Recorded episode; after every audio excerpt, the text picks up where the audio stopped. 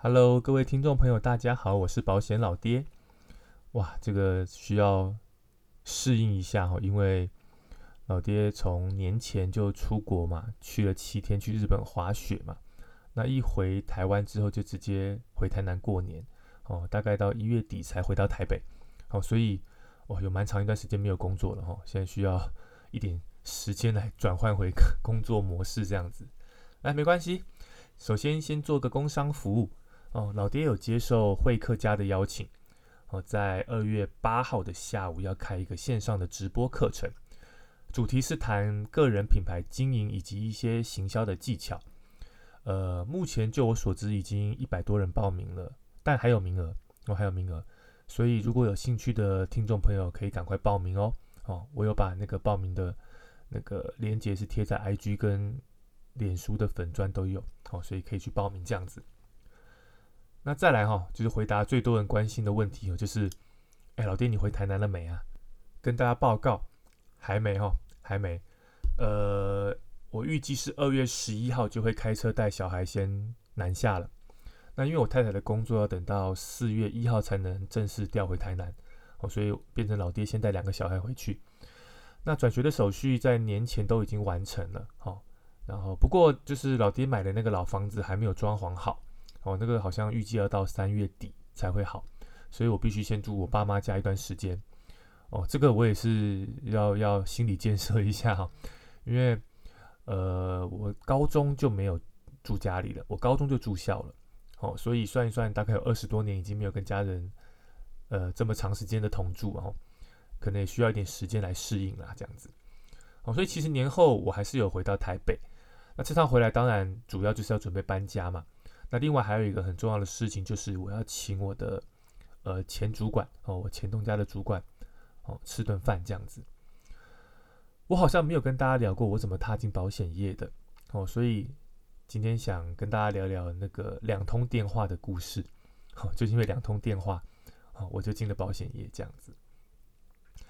呃，其实我基本上我只有大学四年的时间是在台北度过的。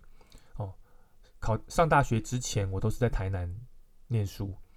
那大学毕业后，我也是回南部服兵役啊，所以其实呃会来台北是退伍前的一通电话哦，蛮关键的电话，是我大学同学打给我的。那其实其实我在进保险业之前，我其实是一个蛮随波逐流的人啊，就是没有太多自己的想法啊，反正就是跟着大家的方向一起走，绝对不会错。哦，就是我的，我是这样的的个性。好，那所以那时候其实我连我退伍后要留在台南，或是我要上台北都没有想法。他打来呢，是跟我讲说，哈，因为他退伍后计划要出国念书。他说，如果我还没有计划的话，要不要跟他一起回台北补那个 GMAT 啊，GMAT，好，就是留学需要的一个检定。那其实那时候我只是屁孩，我哪懂那么多。我说我也不知道啊，那不然我问一下我家人好了。老实说，我家人其实蛮支持的哦。其实像我这，因为其实像我这种外省的军工教家庭哦，其实都会 都会有一个有一个迷失，就是希望把小孩送到国外念书这样。哦，所以家人其实是说，OK，如果你有兴趣，那当然好啊，反正先去补习，先去考试嘛。那钱的事情再来想办法。如果真的要出去，钱再想办法。哦，所以。我记得我退伍后一个礼拜，我就上台北了，哦，因为那时候，呃，就要开始补习了，哦，哦，就跑回南洋街开始补习。不过我一直到多年后，我才知道为什么我那位同学会打给我，哦，因为那个时候每家哈那补习班哦，三人团购有七折，他已经揪到他一个港台的，那还差一个人，就要到处打电话，就打到我这边来，啊，我就这样被骗来台北了。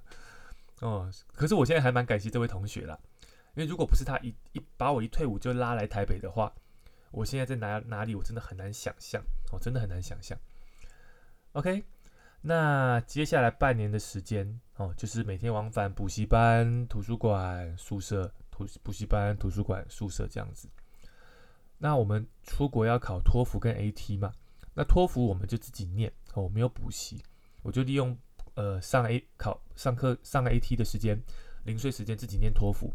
那念完了考完了，成绩还 OK，那就就当我要准备报考 GMAT 的时候，那又遇到了人生的另外一个转捩点，哦，也就是我的第二通关键电话，哦，是我阿姨打给我的。那这个故事很长哦，那讲阿姨之前要先讲我哥，哦，我哥，我哥他大我两岁哦，那他退伍后就考进了长荣海运，哦，在里面当当 sales 这样子。那其实他第一年进去年薪就破百了，哦，而不是他有多厉害哦，而是因为那个时候连续两年长荣海运都发十个月的年终，哦，那个时候大概是哦十十有没有快二十年前哦？对，哦那个时候是惊天动地的新闻哦，哦因为没有公司这样子发的，哦所以当时的苹果日报连续两年，头版头条报道这个这个事情。结果之后就开始一堆高学历的新鲜人，然后前仆后继的要往长隆海运加加入这样子。好，可是在这个时间点，我哥两年都领领到十个月的年终，可是在这个时间点哦，我哥却想要离开。那离开的原因我在这边不多谈哦。如果你或是你的朋友有有待过长荣这个集团，一定就懂了啦，哦一定就懂了啦。啊，不过这也是应验了我们我们早期在谈增援的时候常常讲说哦。啊，一般产业的工作就像是一堵墙啊，外面的人拼命想往里面挤啊，可是里面的人拼命的想往外逃。哎，结果保险业的工作其实也是一堵墙嘛，外面的人 打死不进来，里面的人打死不出去。好啊，不过这个这段话现在还适不适用，我就不确定了啦。哈，OK，反正那时候我们都是这样谈增援的哈。好，反正我哥想离开，那他那时候整理出来了两个结论。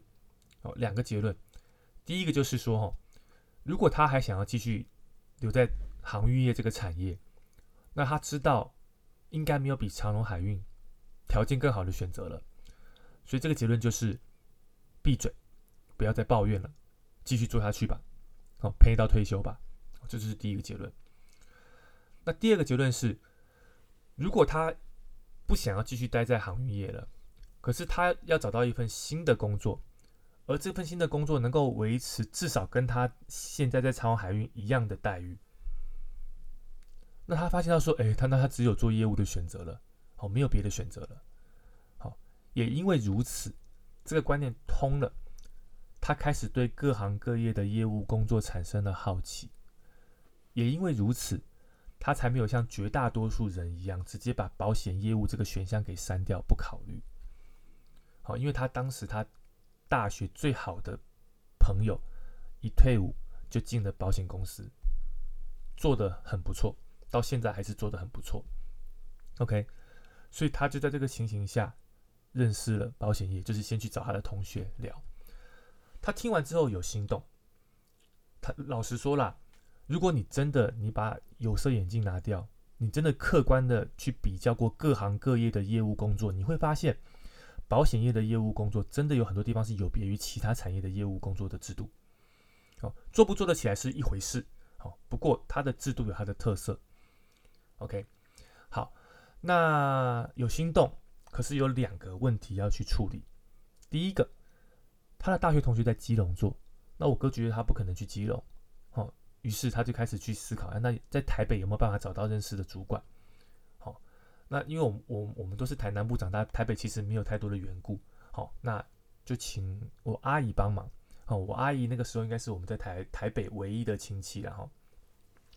那他也只认识两个业务员，OK，一个就是他邻居，哦，住隔壁的星光阿姨，哦，不过阿姨看他好像 每天都在家里煮饭带小孩，所以就就介绍了另外一位，另外一位，而这一位就是我后来的主管。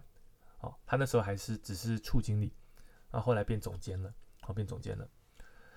那我哥跟总监碰过面之后，聊的也不还不错，哦，对，就是各方面都都都蛮蛮聊得来的。啊，不过还有第二个问题要克服，就是我哥的机会成本太高了。因为长隆集团的特色就是他只要白纸，哦，他不要有工作经验的人，哦，白纸比较好，嗯，洗脑嘛，或者是白纸比较好教啦，比较单纯呐。哦，所以长荣集团向来都是只要白纸。哦，所以一旦他决定要离开长荣海运的话，他就不可能再回去了。哦，这机会成本很高，所以他一直下不了决定。那也因此啊，总监就是时不时的会会发讯息给他嘛，比如说让他听一些课程啊，或者是要请他考证照啊，好，追踪他现在的状况啊，这样子。好，那直到有一天，我就接到我阿姨打来的电话了。九十五年五月，我记得非常清楚。九十五年五月，我阿姨打给我，啊，打给我干嘛？原来是哈，呃，总监又要约我哥吃饭。然后我阿姨她真的很担心，担心什么？我阿姨很担心我哥真的把长荣海运辞掉去卖保险。如果是这样，他怎么跟我妈交代啊？哦，怎么跟他姐姐交代？哦，好好好，我的一个小孩来到台北，结果被你搞到要他去卖保险。哦，所以我阿姨打给我问我有没有空，有空的话，好陪我哥一起去见那个主管。他觉得我比较反应比较快，比较机灵啊。哦，一起去，两兄弟一起去，比较不会被骗啊。他提醒我说：“哎。”反正什么文件都不要乱签哦，都都不要签名吼。有事就跟总监讲说，我们要回来家人讨论这样子。好，那为什么时间点我记得那么清楚呢？因为那个时候我刚考完托福，要准备报考 AT 的空档，好，正好有空，所以我想说，哎，那那反正刚好是一个空档，那我就陪我哥去嘛。好，所以我们五月中就跟总监碰面，那时候在中山站。中山站的巷子里面，好吃了一顿饭这样子。然后七月三号我就参加公司的新人训了。对，五月中碰面，七月三号我就参加公司的新人训了。所以后来我跟总监开玩笑讲说，哈，说我是命中注定要来卖保险啊。为什么？因为如果你早三个月约我哥，那时候我在我在准备托福，哦，我我不可能来听。你要是晚三个月约我哥，那时候我考完 AT，我已经申请学校，准备要出国了，我也不会来听。啊，就偏偏在那个时间点，好，唯一的空档，让我认识了保险业，好，那 我的人生也从此就走向完全不一样的一条路了。那所以这也是为什么我我在搬回台南之前，我一定要请他吃顿饭哦。除了感谢他十七年前的知遇之恩之外哦，还有他这十七年来真的就是耳提面命、谆谆教诲，哦，更要感谢就是当我鼓起勇气告诉他我要离职的时候，能够得到他的祝福。哦好聚好散呐，我我觉得就是就是这四个字，哦，说来简单，哦，可是真的能够做到的人有多少？尤其是在保险业这种组织结构是是一个利益的结构之下，那那真的能做到的有多少？OK，好，在跟总监吃饭的时候，呃，当然我们聊很多了，一样是聊聊彼此的家庭嘛，聊未来的规划。哎，聊着聊着，我突然就。我本来没有打算问这个问题的，好，那就突然我就是有一一个一个想法，我就问，我就问总监，好，问了他最后一个问题，我说，总监，你有没有想过，就是你为什么可以把保险做得这么好？哦，如果要你只选一个关键的话，你觉得这个关键是什么？哎，他没有回答，他没有想太久，他就回答我，哦，他没有想太久，他就回答我，他觉得是正直两个字。那他进一步解释他对这两个字的定义。他说：“哦，他在这个行业已经三十多年了。他不论是对客户或是对业务员，他从来都是谨守自己的本分，只做自己该做的事情，只拿自己该得到的。其他的不是他的，不应该是他的，他绝对不会去碰。其实他也讲得很白啊，以他的身份地位，他绝对有能力，也知道方法可以得到更多的利益。”只是他从来不这么做，哦，也因为如此，他他的组织才能够不断的开枝散叶嘛，啊，同时还可以得到所有人的尊重，哦，其实我跟他这么久了，他他讲的真的就是我感受到的啦，好，就简单讲，呃，成立通讯处这件事情好了，好，要知道哦，组织留在自己的通讯处的利益绝对会比分出去来的大。你你光看我们组织今组织津贴的架构就知道啦。你单位底下的人如果越往上升，你的组织津贴是越来越少的嘛。好，因为这这一块的利益要拨给他自己，因为他是主管的嘛，所以这块利益要拨给他自己。好，所以身为主管的你，你的你的 OR 是越来越少的。好，可是他还是一直鼓励单位的人，好，包含我，就是要成立自己的通讯处。纵使我跟他都知道。我留在他的单位，他的好处绝对比较多，因为我很好用，知道吗？哦，但是他还是说要鼓励我成立通讯处，他甚至这样跟我讲，他就说：“哦，赶快出去，哦，把不好的不好的东西就留在这里，把这里好的东西都带到自己的通讯处。哦，这是这他几十多年来就是不断跟我耳提面命的事情。哦，所以其实我真的觉得我自己有辜负他对我的期待了。OK，那吃完饭后，我们就到了旁边的一家咖啡厅。他说他请我喝杯咖啡。那因为我们同事有约了另外一位我很尊敬的主管，哦，我们都叫他 Alice 啦，Alice。我本来有找他来吃饭，可是他龟龟毛毛的，就是说他说他不要。我觉得他是不想让我花钱呢。那他就说你请总监吃就好。那他之后来喝咖啡。好，所以我们就移到咖啡厅，然后他就来了这样子。那 Alice 应该算是总监的师妹啦，就是他们是师出同门，同一个师傅带的，只是总监比较早进来这样子。OK，不过他们两个人的风格完全不一样，就是个性啊、作业方式啊、想法完全不一样。因为我坐在那边就看他们两个在那边互相斗嘴嘛，那个性真的就不一样。可是这样两个迥然不同的个性，可是都能够在。我的前公司闯出一片天，所以我就丢了 Alice，丢给 Alice 一样的问题。我说：“你有没有想过你在寿险事业能够这么成功的关键是什么？”那他的回答是说：“他从来不想太多。”那我我追问说：“你的意思是很单纯的意思吗？”他说：“其实这不算单纯。他觉得所谓的不要想太多，是不管现在是什么状况，好发生什么事，他都不管。”他只会专注在把当下自己该做的事情给做好，不会被任何其他的事情给影响，比如说情绪啊、心情啊、外在环境啊这些东西给影响、给干扰这样子。哦，我我我觉得这有点比较像是一个呃很专注的执行力啦。我的想法是是这样子。OK，那他觉得那个就是所谓的他不想太多，比较白话。然后他就补了我一句说：“你就是想太多啦。”这样子。OK，那。那吃完饭就结束了嘛？那回家走在回家的路上我就一直在思考他这句“我就是想太多啊”。我我大概知道他想要表达的意思是，其实我大可不必离职嘛，我继续留在原本的公司也不会没业绩啊。那加上又有又有很稳定、很丰厚的续缴，而且那时候我哥还登录在经别家经纪人公司哦。其实我我可以做的很轻松啊，怎么会选择砍掉重练呢？那但是我在思考的事情是，我觉得我跟他们最大的差别在于，他们都已经六十岁了，在这个产业，他们都已经是属于游上岸的人了。最美好、最精彩的战役，他们也都打过了。但我不是啊，我虽然做保险已经做了十七年了，不过我今年才四十岁。哦，假设要做到目前法定退休年龄六十五岁好了，还有二十五年呢。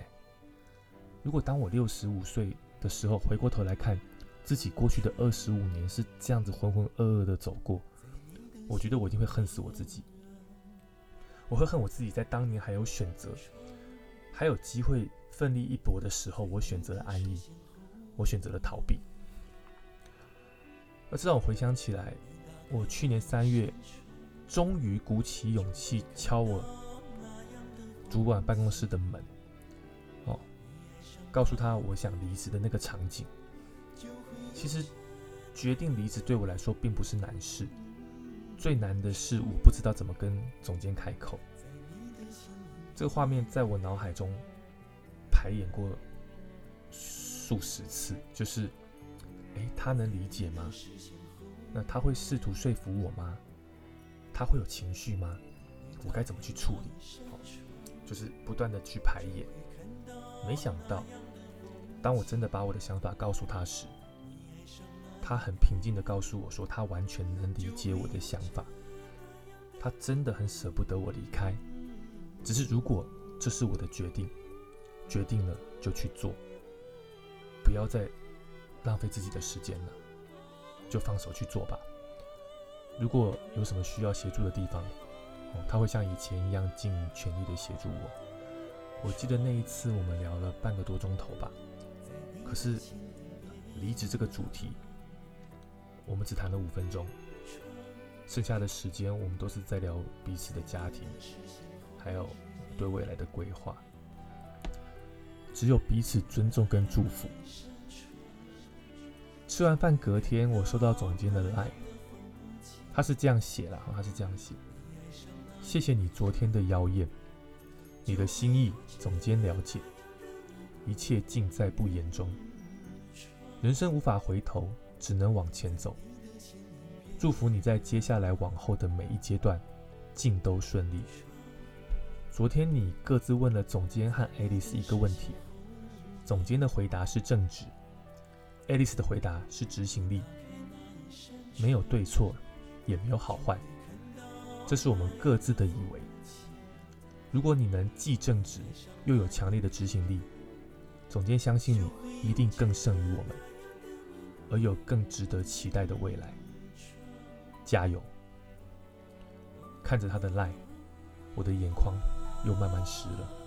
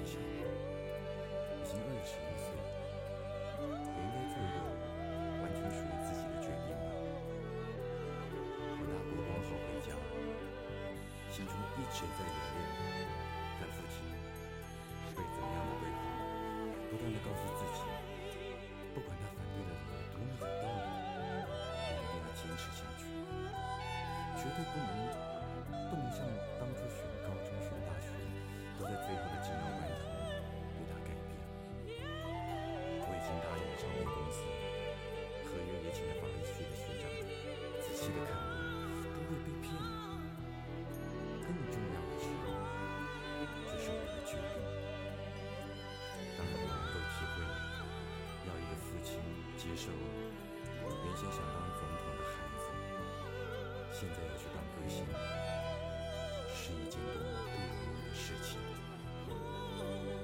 在客厅，很沉闷，他很认真地看着合约，我很认真地握着茶杯，脸是。热热，那种随时准备要抗争的情绪满满的。他放下合约，突然微笑的问我：“决定了吗？”我先愣了一下，然后说：“我决定了。”他听了就说：“那就去做吧。”然后他轻轻的起身，慢慢的走上二楼。我一个人在客厅坐了一夜，直到窗外渐渐的亮了起来。